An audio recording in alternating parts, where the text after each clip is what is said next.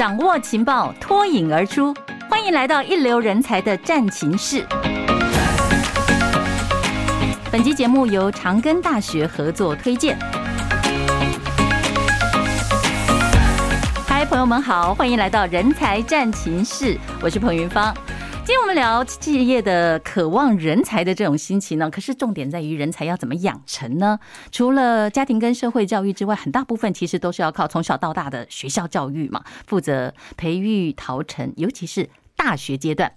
通常在大学里面是前两年打稳好基础以后，后两年再投入到专业领域里面锻炼打造，或者再进入研究所进一步养成精英。那近年来，世界各国的优秀大学其实都有一个共同的、很清晰的目标，就是学校不但要有教学特色，还要能够随着时代趋势，哦，为为了当代需求的改变来调整课程。更重要是还要讲求大学社会责任，用专业知识还有创意来改善学用落差问题，并且要认同在地，进而接轨国际。今天我们在节目里面就邀请长庚大学校长汤明哲汤校长来跟我们一起从大学的社会责任、人才永续以及长庚最有特色的就是医疗生计相关的话题，一起来分享走在世界前端的人才养成术。校长您好，主持人好，各位听众好，欢迎校长。像我们来谈谈，现在业界常常在呼吁学跟用不要有落差，学业要能够跟产业来接轨。那好不容易哦，比方讲学生从大学毕业了，或者从研究所毕业，学到了一身武功哦，可是下山来却没有用武之地啊。有时候会觉得，哎，好像所学内容已经不符合时代的需求。那进入职场之后呢，又要从零学起。校长对这个有什么样看法？我们必须要在学生在学的时间。他就要知道说这个理论怎么能够应用到实务上面，是，所以我们非常强调实习。嗯。那医学院就不提了，医学院我们的每一个系都需要考证照，考证照的话，国家都会要求你要有一百个小时或者一百八十个小时的实习的时间。是，所以我们医学院的各系都会到医院里面去实习。那结果我们每一个系的考证照的通过率大概都九十几 percent。嗯，那这个在工学院跟管理学院部分，我们也会非常强调暑期实习，是我们还列为学分。那学生去实习的时候，我们还要求老师去看学生实习的结果，还有他们实习的心得。我们甚至安排学生去美国的台塑公司实习。他们的实习不只是两三个月，因为去美国一趟两三个月实在是太短了。嗯，他们会去那边做一年的实习，长达一年呐，长达一年的实习，会到美国去做实习。是，所以台塑企业就非常强调理论跟实务的结合。是，所以到了学校里面。我们也把这样的一个精神呢灌输到学生上面，所以对于长庚的学生，大概呃学用落差的情形，我估计非常的少。嗯，第二个，我们请了很多的业师到学校来授课，这些业师他们都平常都有很多产业界的经验，他们来教学生说，你们学的理论怎么样能够用到产业上面。譬如说，我们的医工系最近找为一位业师，是我也没想到会碰到他。他说我在 MIT 念书的时候的同学，是他毕业之后，他在美国创业，创了十五家公司，哦，好像有六家股票上市，太了不起了。他成功了之后，他愿意回台湾贡献所学，哇，我们就请他到医工系来开课，就来介介绍一下说，在医工方面，如果你有什么创新的想法，那你怎么样？去透过一个创业的方式进入到美国的市场，然后就要透过美国各式各样的管制，然后打入到美国的医院跟他的医疗业。像我们就把夜师请到学校来演讲来上课，学生就从夜师中间学到食物上面的做法，真的满满的第一手的食物经验。第一手的食物经验非常难得，这哪来的学用落差了？是不是？可以缩到最小了。我我。我大概二十年没碰到他了，居然我在长庚碰到他，我说怎么你也来了？他登记但看我一眼，你怎么在这里？所以有很多的实习，然后再加上夜师，然后用这样具体的方式来缩短学用落差。然后产业有这样子的需求嘛？所以其实我们一定会在学校里面就开一些呃能够学以致用的新课程、新的学系，是吧？是，像我们在。做了一个叫做呃记忆体学程，嗯，记忆体学程呢是个硕士班的一个一个一个学程，是。那学生进来了之后，他们要在一年十二个月，我们暑假开课，哦，暑假上课上十二个月的课，大概上了三个学期的课，上了三个学期课之后，一年之后就到记忆体的工厂去实习一年。可是那一年他不只是实习，是。工厂。公司会给这个学生一个论文题目，哦，他第二年的时候呢，就带着这个论文题目，一方面在公司做事实习，另外一方面把他的论文题目带回到学校，跟老师讨论怎么样来解决一个公司的具体的问题。嗯，所以他的就这个这个解决的方案，最后就变成他的硕士论文。哦，这个所以这样的一个两年的一个。一个一个计划。非常扎实，哎，非常非常让学生说他一定他是在解决公司的问题，嗯，也做了一点研究，也念了书，嗯，所以呢，我们这个是最具最具体的一个呃缩短学用落差的一个 program，嗯，是。直接就跟现在社会上面的需要结合的，甚至还领先了社会的需要，等于说站在潮流的前面就是了。我们有新的一个学院，叫做智慧运算学院。这个就是应付到未来整个数位化的需要，是，所以这个智慧运算学院所要教的一个就是 AI 人工智慧，另外就是 Data Science，就是数据科学。嗯，那在这个方面，我们更要强调是智慧医疗。那在这个智慧，不但是做智慧医疗，我们还要把 AI 跟这个 Data Science 应用在财务方面，所以就变成了财务工程。还有那个财务科技叫做 FinTech，这是另外一个领域。所以，我们不但是说回到最原始的电脑科学里面的 AI，是，然后把 AI 的应用更扩通到三个领域，一个是医疗，一个是制造，第三个就是财务管理方面。哦。这几乎已经全方面了。呃，对一些新的时代的需求来讲，新的时代的需求啊，你大概都没想，AI 的应用是无远佛界。嗯，它可以用在很多很多不同的方面。是，这个美国很有名的一个学校叫做 Carnegie Mellon，它的 AI 大概是全世界最最前面的几名。他的教授居然训练出了 AI 机器可以打打扑克牌，还赢了四百万美金。所以显然说电脑。可以打败人脑，嗯，那这个只是一个例子而已。我们看到很多很多的例子，越来越多的例子告诉我们说，很多的情况之下，呃，电脑是可以打败人脑的。嗯，但是这样子的说法也会让很多啊，现在我们收听的朋友哦，用自己的人脑再想一想，要有点点小担心呢。是，呃，如果你做的工作呢，都是不需要多想的，是，比如说你在三秒钟之内就可以做个决定的，哦，这种工作大概都会被取代掉。哎呦，这么严重？三秒钟之内，如果你这个工作是需要想一想啊，是吧？想到一个想到一分钟以上，你才能够做决策的，那你大概不会被取代掉，因为这个一分钟你的你你所经过的思维过程呢，电脑是管不过你的。如果只是三秒钟，比如说找钱啊，看了一眼你找个钱，那这个事情电脑都帮你取代掉了。是，所以未来我们看很多的职业啊，大概就两种人，一种是懂懂 AI 的，一个是不懂 AI 的。哦，就像医生一样，将来就两种医生，一个是懂 AI 的医生，一个是不懂 AI 的医生。哦，各自有什么样不同的展现呢？很多不一样，这个效率就完全不一样。嗯，然后呢，准确度完全不一样。嗯，比如说呃。长庚医院在做，比如急诊里面，我们需要减伤分类。是，就一个病人进来了，他看一眼就说：“哎，这个是我，我要不要急救？啊，还是可以等一下？”叫减伤分类。是，那减伤分类是靠着肉眼来做的，那可不可以用用 AI 来做呢？当然完全可以啊。嗯，所以你就发现到说，你会用 AI 的医生，就会用 AI 的这个这些工具。来帮你做很快的诊断。哦，当然你最后人你还是要看一眼做你的判断嘛。可是前面的很多的过程呢，都已经让让这个呃 AI 让这个电脑呢都已经帮你做了一个呃过滤的一个过程。嗯，你最后只是在 confirm 那一眼而已。那你的效率呢，就会比没有 AI 的医生要快的很多。等于是由 AI 当一个万能的助手，而且你更更准确，更准确，更准确。现在已经做出来了，像在乳癌的诊断的部分，嗯，AI 比医生的眼睛可以早两年找到乳癌的征兆。AI 真的对人类的生活甚至生命的影响都相当的大，非常非常的大。嗯，所以这个已所以已经超过说我们。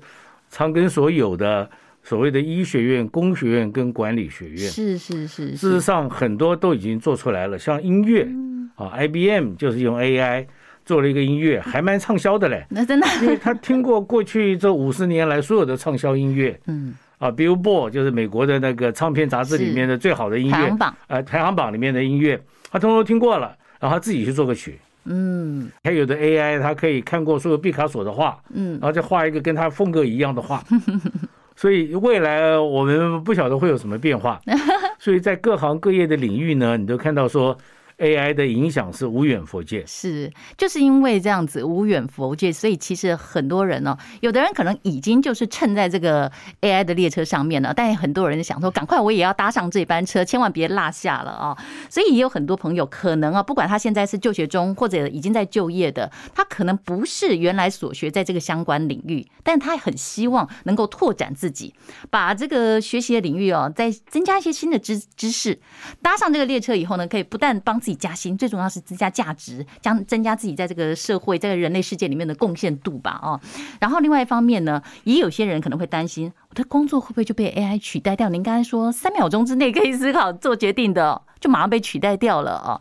然后面临这种跟 AI 科技的强烈竞争之下，就非转型不可嘛。所以校长是不是对这些不管是社会新鲜人，或者在职的人士，或者还是一些大学生们呢，给他们一些建议，该怎么样去正视这个问题？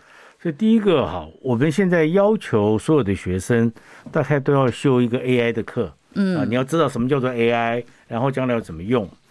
第二个呢，你不需要去懂 AI 的原理，你也不需要去写 AI 的 program，是 AI 的程式，很多城市都已经已经把 AI 的东西摆到里面去了，你只要套用就好了。还是回到这个问题，第一个。AI 要用的就是有很多的 data，就有很多的资料，是，所以呢，你对资料、对于数字要有敏感性，嗯，要不然就是 AI 跑出来了，它的结果你也不晓得怎么去运用，怎么怎么去运用，怎么去解释这样的结果，所以呢，你对第一个要培养自己对数字的敏感性，第二个你要会看到说不只是资料，而是资料后面所展现的。他的理由，这个资料为什么会这样子出来？OK，那这个时候就要去跑很多很多的城市来说，哦，为什么会有这样的资料会会不一样？所以你大概要，他大概基本上要会一个城市语言，然后呢，要会用一些呃套装的软体，嗯，这个套装的软体呢，其实就是工具，是工具来帮你分析很多的资料，嗯。善用工具，必须要去懂这些工具，要会用这些工具，而且呢，你要会翻译这些工具所得到的结论。嗯、是，其实这个是现代人该具备的专长，而且要先有一个这个态度，像您刚才讲，要培养自己对数字的敏感性。如果说对于 AI 时代来袭要用一种比较逃避的心态的话，那这个要培养都培养不起来了。也许你不用去写程式，但你可以去学习、去面对、去了解，然后甚至可以多多做解释和应用。应该也有对社会人士有这样的课程，有所谓的网络教学，因为因为现在这种叫推广教育，是是是。啊，推广教育的部分呢，也会有各式各样的这教学的方式。啊，比如说你要修一个小时的 AI，两个小时的 AI。三个小时的 AI 都有不同的课程来适应你的需要，一定都对自己有帮助的。呃，这个学习是没有止境的。坦白讲，多学真的没错。今年可能是 AI，十年之后可能又是别的，我们不晓得。嗯，是。那以长庚大学来讲，我们知道最有名就是医学院嘛，啊，那医学院的学生现在又如何是为这个这个趋势在准备呢？因为我们常常听刚刚上也提提到的智慧医疗。嗯，我想长庚大学音乐设校已经相当久了，三十五年了，对不对？长庚医院你更久了，大概都已经快半世纪了。这么长的时间里面，不管是教学或者是医疗，累积起来的医疗大数据。相信是非常庞大，在国内是数一数二的。那可以如何来运用以 AI 技术来应用它呢？大家最切身就是医疗跟健康。刚校长也有提到一些，可能对于比方讲乳癌的防治啦，对于这个呃急诊的减伤等等，都有很多的应用。我们现在正在做的，或者是说对未来的一些我们想象中正在推的一些计划，可不可以跟我们分享一下？呃，我们现在推的计划也基本上就是和医疗有关的。我们是，我们基本上我们这样子有两种人，嗯、一种人叫做 AI 专家，专家，另外一种呢是医生。是，那 AI 的专家不可能懂医疗。哦，医生也不懂 AI，所以呢，我们就希望把这两片人呢能把它拉近。嗯，所以我们最近要推出一个 program，就是让长庚医院的医师能够到我们的智慧运算学院来修课，修了课之后呢，他自己要。从长庚医院的 data 里面去跑出来一些研究，哦，因为那个是跟 domain know-how 很关系有关系的，比如说，呃，谁会得肾脏炎，我们不晓得，嗯，那他去跑嘛，对不对？就什么样的病人来的时候，或这个病病病会怎么样走？可是呢，他是肾脏的医师，是，他有这个 data，如果他在学了 AI 的各方面的这个领域各各方面的知识。他就可以应用 AI 的知识来对他自己的专业领域做更多的分析，嗯，可能找出来的东西跟我们想的是不一样的。哦，这个很多，比方讲说，现在我们传统里面认为说，医生是当你生病了来看医生来就医，我们再来治疗，针对这个病灶。但是现在有这么多的数据去跑的话，可能我更早之前，我们先找出了这些潜在的患者，而且我可以预测你后来的发展。啊，看看你这样的病人后来要怎么样的发展比较好？嗯，比如说骨折，嗯，骨折你照了 X 光，那该怎么去治，对不对？那当然每个医生有每个医生的看法，是。可是有医学中心的医师，有地区医院的医师，嗯，他们看法可能会不一样，是。所以呢，现在做的就是像骨科骨折这个事情，要怎么样的骨折，还要做怎么样的处置，这个 AI 可以慢慢来做。哦，很多因为 AI 做的很多叫 pattern recognition，就是它的影像辨识，嗯，所以它对影像辨识是非这非常厉害的。是，你给他一百万张的 X 光片，就是骨折的，那告诉他说，这一百 X 光片里面啊，有九十九万张他们做了什么处置，然后呢，结果六个月之内就好了。那其他有一万张，然后怎么样怎么样处置结果不好，那 AI 就会去跑说，那如果是这个样子的话，那。什么样的骨折应该怎么样做法会有最好的结果？AI 就会跑出来了。嗯，等于一个病人来，只要医生能够善用这种 AI 的大数据的话，你的过去、现在、未来一次都掌握了，他都可以帮助做比较好的诊断跟他的处置。是，这个是未来智慧医疗的一个一个走向。嗯，智慧医疗确实相当让人期待啊。现在仔细看一下哈。台湾的医学院跟我们跟那个还有所谓的电机学院啊，是差距啊，就就是地理的差距啊，都很 都很大的。能够在同一个地方的大概只有成大跟长庚。那台大是一个叫校总区，一个叫做医学院，是对不对？阳明交大一个在北投，是另外一个在新竹，是 OK。所以你看到这些学校里面。医学院跟工学院是差得很远的，差距是很远。可是，在长庚都在同一个校区，哦所以彼此的交流会比较方便一点，也比较好。是。然后我们呢还有另外一个优势，是说别的医院都是要都都有 data，嗯，都是我说都是叫做 small data，嗯，我们是 big data，因为 因为我们的规模是全台湾最大的一个医院，嗯，所以我们的资料呢，哎，我们的资料全部电脑化了。二零零四年以后。长庚医院就把所有的影像的资料全部电脑化。哦，那到现在也到现在都十八年的资料，也有这么大的医院，所以在别的医院都我们叫做它都是 small data，就是小资料。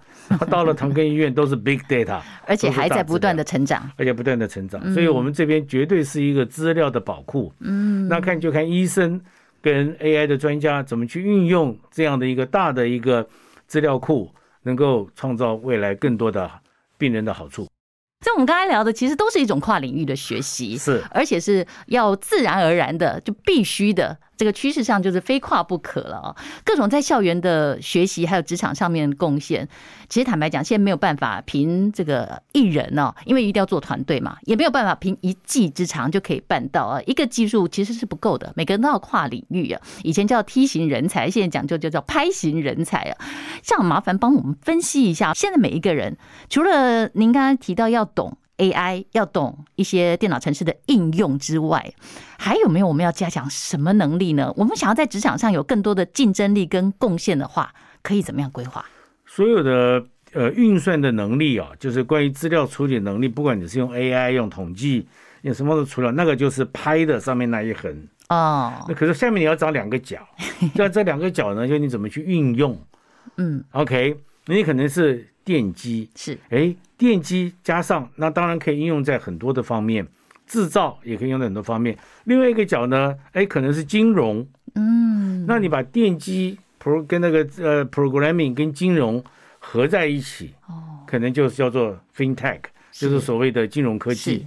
OK，嗯，那这个部分就会把很多的原来的金融机构的业务。都把它取代掉，像 Line Pay，嗯，啊，Line Pay 就取代了很多银行转账的业务，没错，就没有了，就被取代掉了。是是。所以呢，我们看到说，将来是很多是技术跟财经的结合，这个结合上面呢，就会产生了新的使用。嗯。所以这边你要长，一定要长两只脚，是因为你不晓得哪一只脚有一天会有一天会跛脚。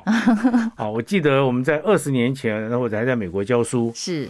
美国教书的时候呢，那时候这个我们跟跟那个要念大学的小孩子讲说，哎呀，你你你什么都可以念，就是不准念那个 computer science 哦。为什么呢？因为那个时候二十多年前，美国的软体业都外包给印度了，哦，所以美国的软体工程师找不到事。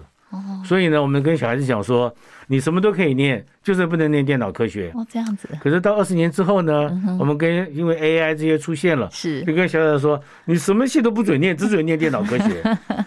只不过二十年的功夫，嗯，OK。所以我们的改变观念的改变可以有这么大，嗯。所以你永远不知道未来有什么行业会好，嗯有什么行业会不好。是。所以呢，你这边最好的准备就是。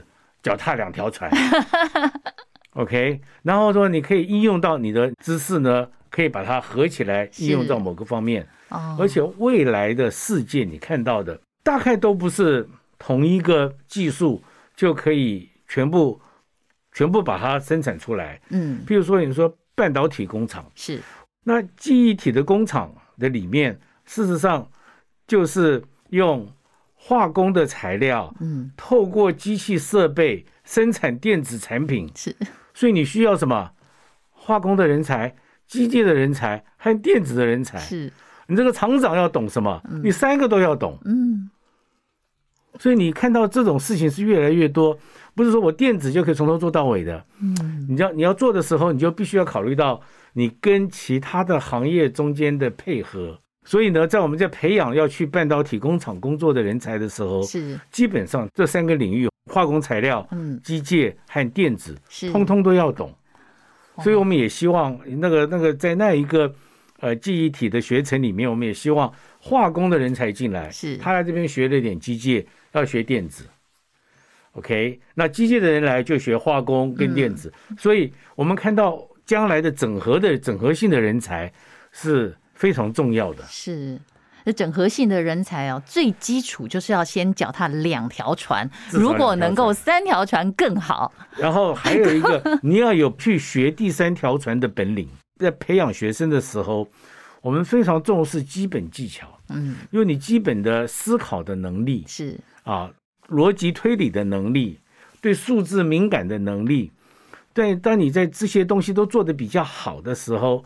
你有这个能力，嗯，去学一个新的东西，这个很重要。是，怎么样去学习新的领域？那我们常常跟学生讲说，你出去做事，你说我完全不懂，那我说六个月之后懂不懂？哎，六个月你就懂了，那你很了不起。嗯，换句话说，每个人要什么能力呢？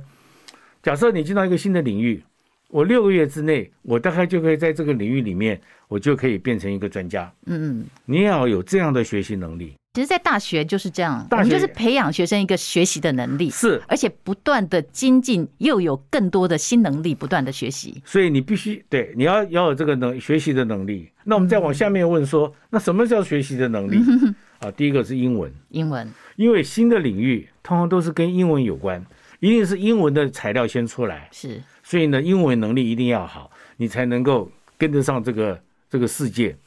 OK。第二个就是逻辑推理的能力，是啊，也要独立思考的能力。那你有思有独立思考的能力，有逻辑推理的能力，英文能力又好，再加上一个大学的一个训练，大概你毕业之后就可以就可以跨领域去别的领域变成一个变成一个专家。是，嗯，而且在这个英文能力好，逻辑推理。独立思考能力啊，等等，都培养起来以后，还要一直保持着对工作和学习的热忱才行哦。呃，你你会被逼着学，你不学不行的。你你在这个任何任何人的工作岗位，我很难想象未来有个工作你是不需要学习的。嗯，没错，几乎是不可能的事情。那么以长庚大学为例啊，因为我们刚才讲到。医学院这历史最悠久了啊，还有像校长您所领导啊专长的管理学院，还有跟台塑企业合作很紧密，刚才提到有很多实习机会的工学院等等啊。那在校内，我们是就已经开始为学生做好很多的横向的整合，学生在校内就可以开始先跨领域的学习，然后有各种面向的刚才讲的能力，通通都练起来。好，那在第一个从能力的方面，我们有一个。叫做 Honor Program，一个荣誉的学程。我们对于比较好的学生，给他们奖学金，希望他们来参加我们的荣誉学程。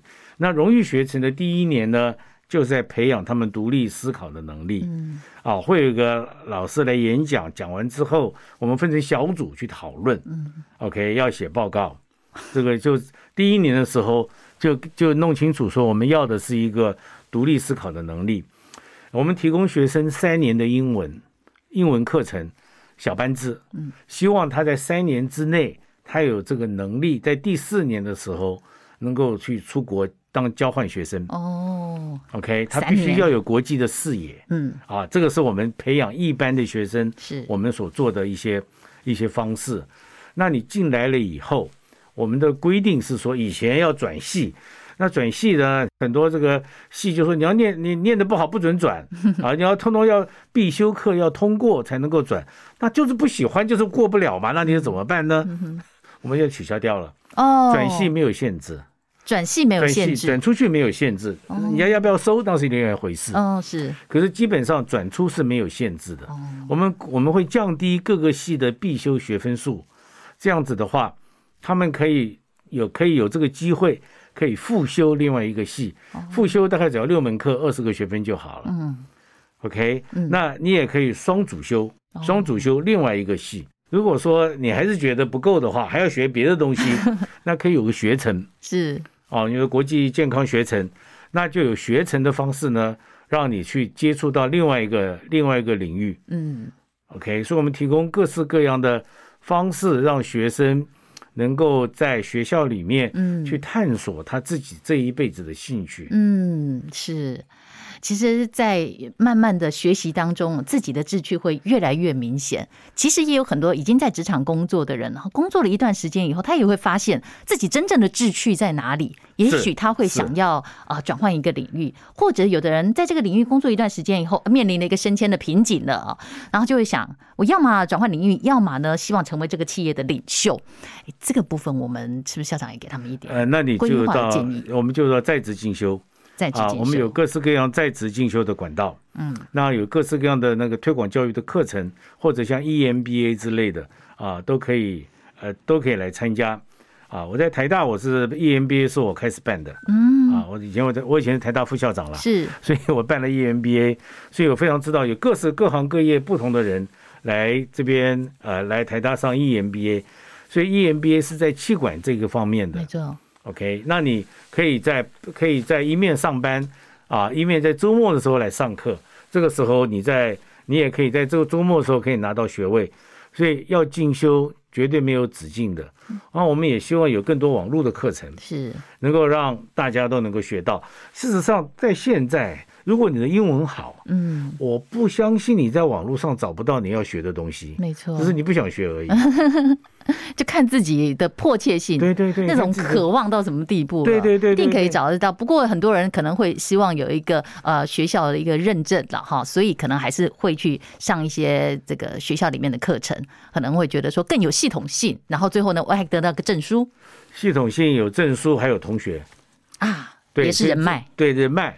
那这些这个方面都是在念书的好处。嗯，对。所以我们也很鼓励说，如果说你在外面做了几年事啊，你觉得要换跑道，就回到学校里面念一个硕士。嗯，如果有兴趣的话，再念博士。是，这个 EMBA 的机会很多哦，想要。把自己变成一个 Pi 型人才，想要脚脚踏很多条船，就要不断的学习。事实上，有很多人已经有了很多的呃，这个怎么讲学成之后哈，但是也会觉得自己还需要再进修的，还会再继续学习，并不受这个任何的限制啊，这是看自己了。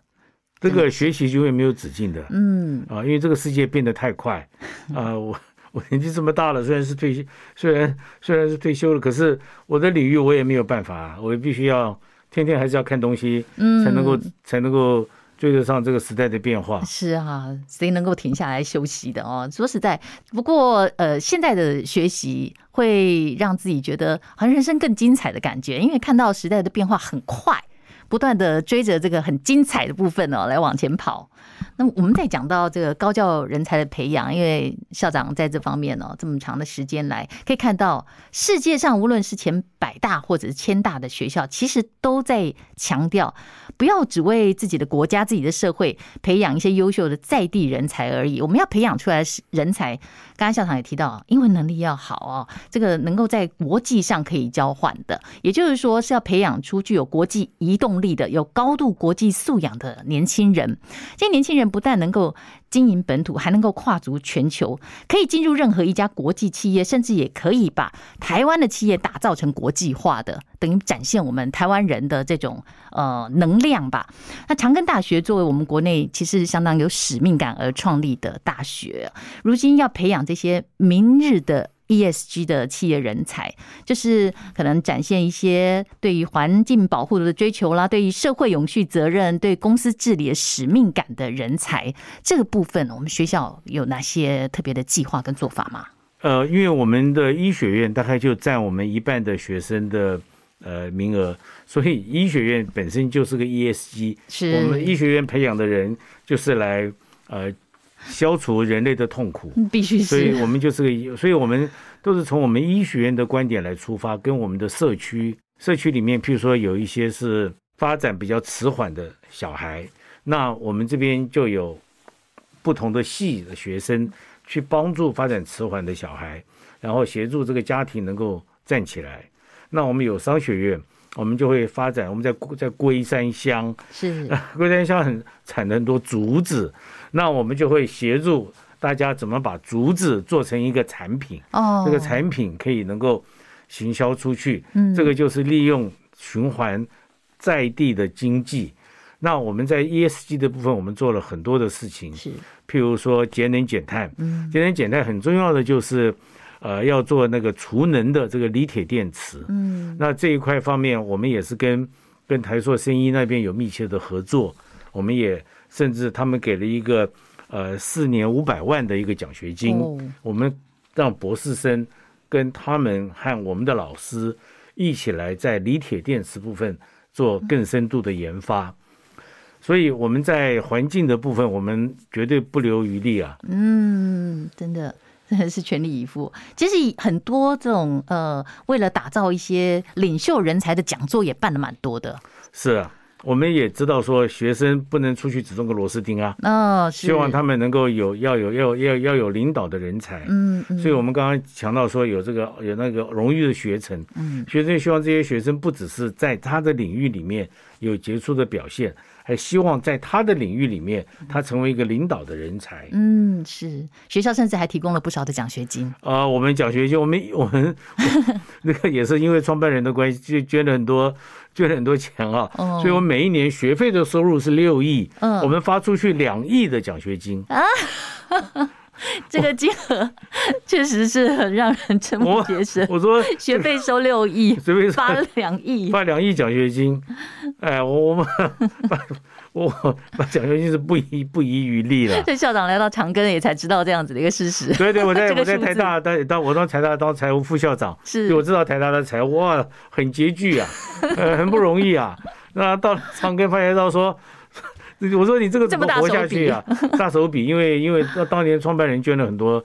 捐了很多的，捐了很多的资产，哦，所以呢，我们有那个余力啊，嗯，可以来帮助学生，嗯，所以一年我们大概三分之一的学费都发发还给学生了。哦，不过有一个前提啊，学生要拿到的话，就是你至少这个不管是金质奖还是银质奖，还是有个成绩上面的要求。呃，我们有成绩的要求。对，你努力的话，你可以把自己的学费给要回来。呃，就绝对几乎都不用付学费了啦，因为我们的那个住宿费也很便宜嘛。嗯嗯，所以基基本上我我。我希望做到一个程度是说，呃，不会有人因为没有钱念不起长庚大学，不可能的事情，几乎是不可。我们有各式各样的奖学金，工读生有各式各样的这个等着人家来拿而已。嗯，OK。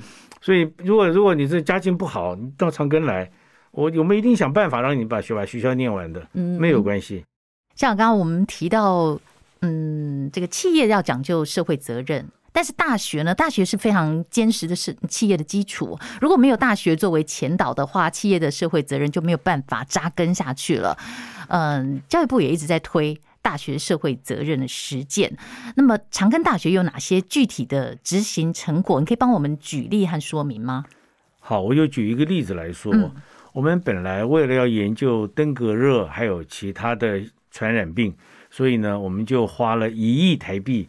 做了一个 P 三实验室，哇！那 P 三实验室是施信如教授所主持的，是。结果来了一个疫情，来了一个呃 COVID，COVID 疫情之后呢，我们整个实验室整个就转做疫情方面，做关于 COVID 方面的研究。是。那我们也研究出来说，有综合抗体对于这个疫情呢，有它有免疫的效果。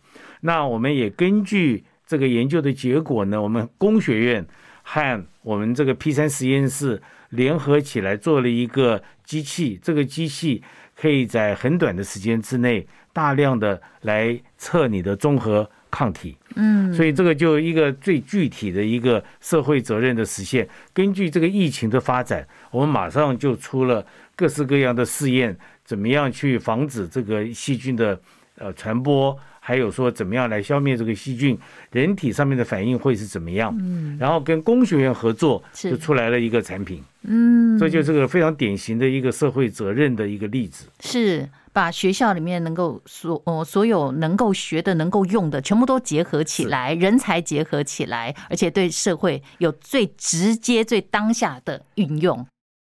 能够跟现在的时事都相结合了，这个你就会看到说，一个是医学，一个是工程，嗯，就医学跟工程的结合，这是长庚大学最大的一个特色。是，因为把学校里面的这个特色的教学，还有所有的能力，全部都结合起来，在这个过程当中，我们就所有其他的社会各界的人，甚至全球的人，大家都可以在，因为这是一个全球性的一个疫情嘛，大家都同时能感受到这样子的一个好处。那确实，这可见。